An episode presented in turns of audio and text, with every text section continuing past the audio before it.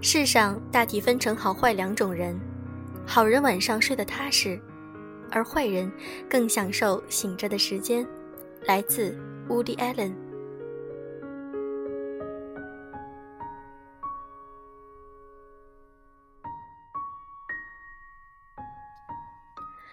用声音触碰心灵，各位晚上好，欢迎大家收听优质女子必修课，我是小飞鱼。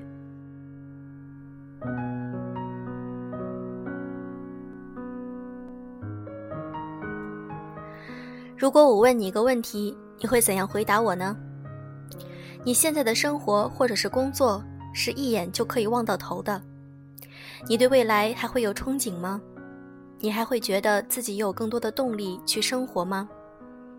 今天我想和大家分享一篇文章，也许你就适合过一眼望到头的生活。希望大家听完这篇文章后，如果有不同的观点。可以在该期节目的评论中给予我答案，我会和大家一起来讨论。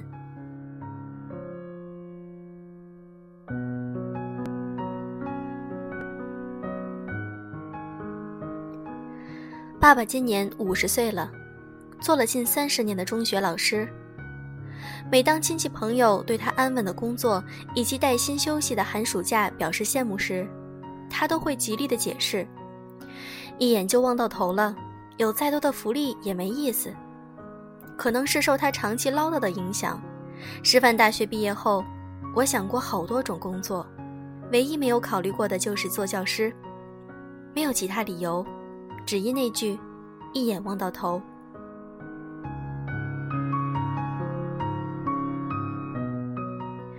对那时忙得热火朝天的我来说，一眼望到头的生活太恐怖了。没有激情，没有变化，日复一日，年复一年，如同被套进了模子里，日出而作，日落而息，不知疲倦，毫无新意。我想要刺激的生活，每天都是崭新的，遇见不同的人，融入各种环境，身体和心灵同时被带动，一起疯狂生长。为了得到这样的生活。我心甘情愿地付出了很多。当我的大学同学在抱怨朝九晚五的工作时间时，我早上六点起床写作，晚上十二点之前睡觉是一种奢侈。当做公务员的同学为了躲避父母的唠叨，绞尽脑汁地想借口试图从家中搬出来时，我却在大城市租来的房间里深夜无眠，多想回家听父母说上几句话。几年之后，同学的孩子陆续出生，他们觉得孩子是累赘，剥夺了他们的人生。我却总是一个人穿梭在陌生城市的街道上，没有伴侣，更没有孩子。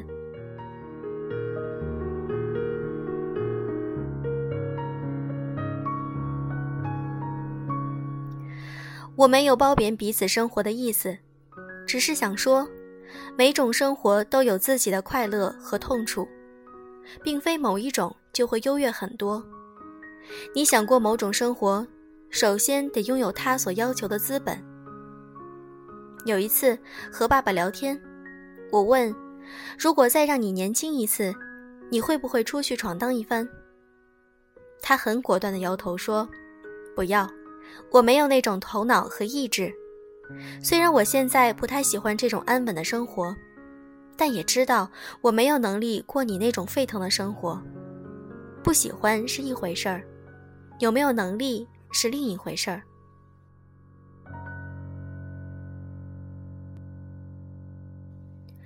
是的，你只能接受和你能力相匹配的生活，尽管有时候你未必喜欢。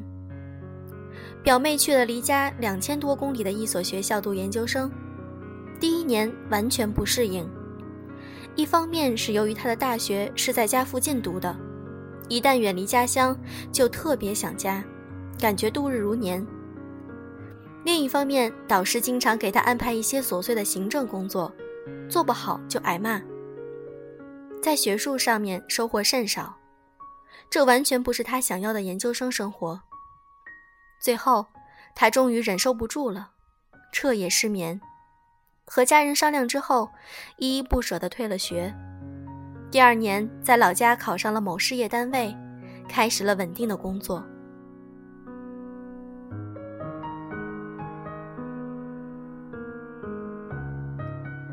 他经常问我：“姐姐，你说我的选择是正确的吗？”我不得不一遍遍的回答他：“我不知道是否正确，但确实是适合你的。你没有能力去外地生活，也不能一个人在陌生的环境中找到自己的兴趣点。既然一年的时间都无法适应，那就应该换种方式。”我知道他之所以不断的询问我的想法。其实是在验证自己内心的答案。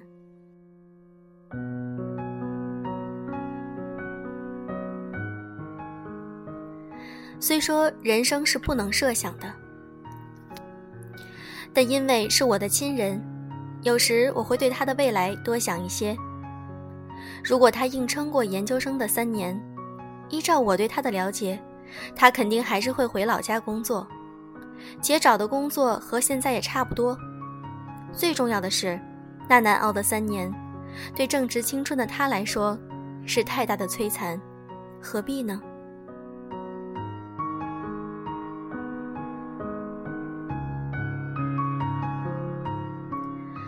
很多人都觉得一眼望到头的生活就是熬的生活，也因为对这个字的恐惧，便强迫自己做出不同的人生选择，借以摆脱这个字对人生状态的定义。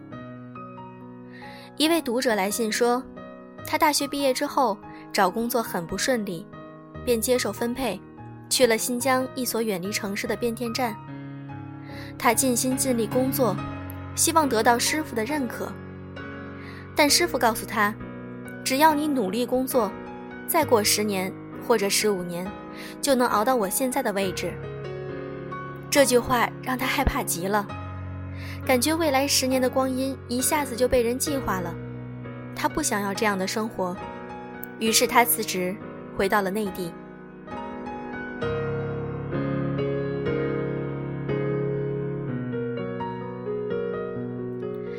他在考研和找工作之间持续纠结，他的学历并不高，为此受过很多歧视，后来找工作也屡屡碰壁。家人鼓励他去考研，他想考，但更多的是怕自己考不上该怎么办，并且觉得这件事儿费时费力，这种孤注一掷的感觉让他觉得窒息。他写信给我，标题是“紧急求助”，想我给他一个答案。我私下里想，也许他是希望我给他一些鼓励，让他有勇气去承担可能改变他一生的选择。但我想要负责任的说，定下心来找份工作，也许更适合你。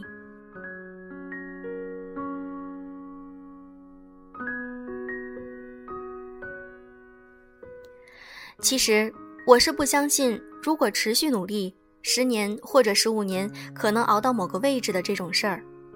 但真的努力到一定程度，会有捷径出现，人也会做出更好的选择。前方并不可怕，只要慢慢走，总能到达。不要因为路途遥远，就先把自己吓退了。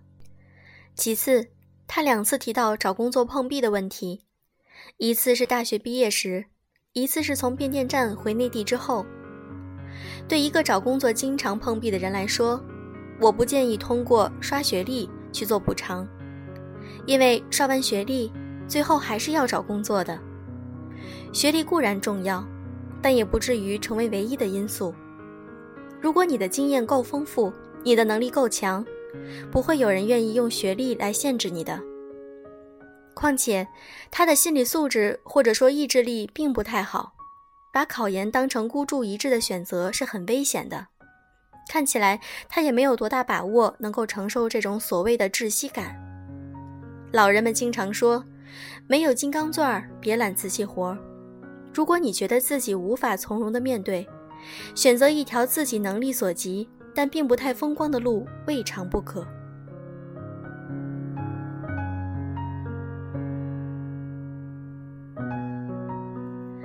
最近几年，我有机会认识了很多做着非常普通的工作，但是活得格外幸福和有朝气的人。他们不会去想未来五年、十年的事情，就是过好这一年，过好每一天，变着花样的过日子。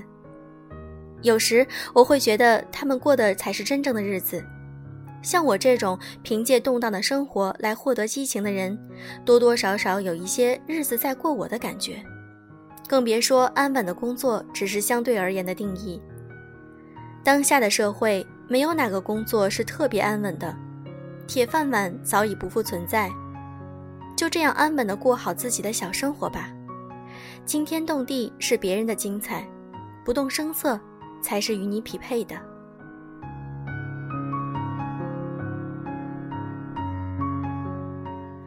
在每次换工作之前，在每次对自己眼下的生活失去信心之前，先问一下自己：现在的生活和自己的能力匹配吗？如果你的能力只够过现在的生活，那就认命吧。纵然其他的生活再好，也和你无关，何必自讨苦吃？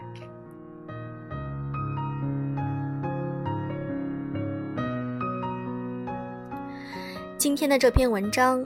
你有什么样的感触，或者有哪些不同的见解，可以发到本期的节目讨论中，让我们一起来探讨一下吧。今天的节目就是这样，祝大家晚安。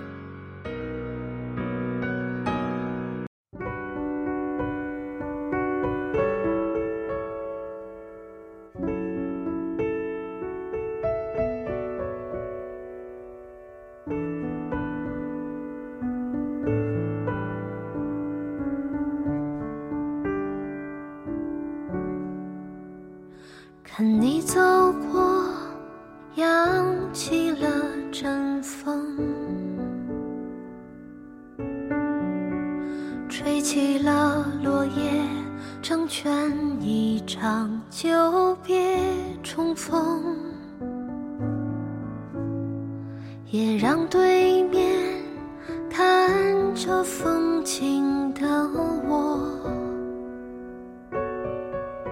捕捉到一个梦，用铅笔在轻轻的诉说，每一个渺小的偶然举措，无心。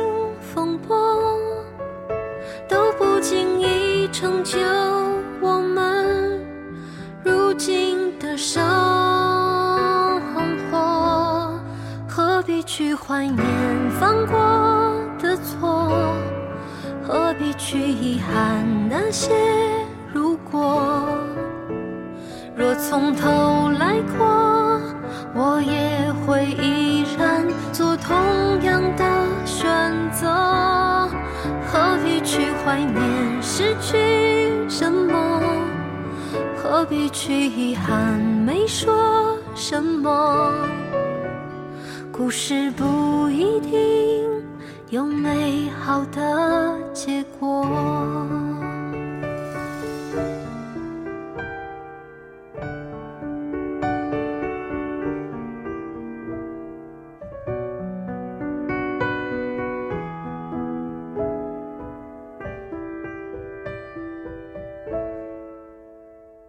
看你走过，扬起了阵风，让一只风筝成全了想飞的初衷，也让蓝天没有云也辽阔，也让缓缓的染红那些玫瑰色。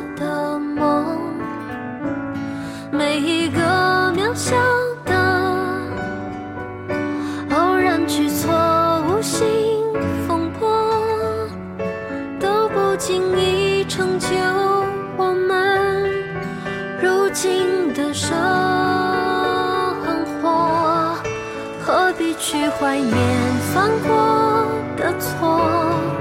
何必去遗憾那些如果？若从头来过，我也会依然做同样的选择。何必去怀念失去什么？何必去遗憾没说什么？故事不一定有美好的结果。何必去怀念失去什么？何必去遗憾没说什么？故事不一定有美好的结果。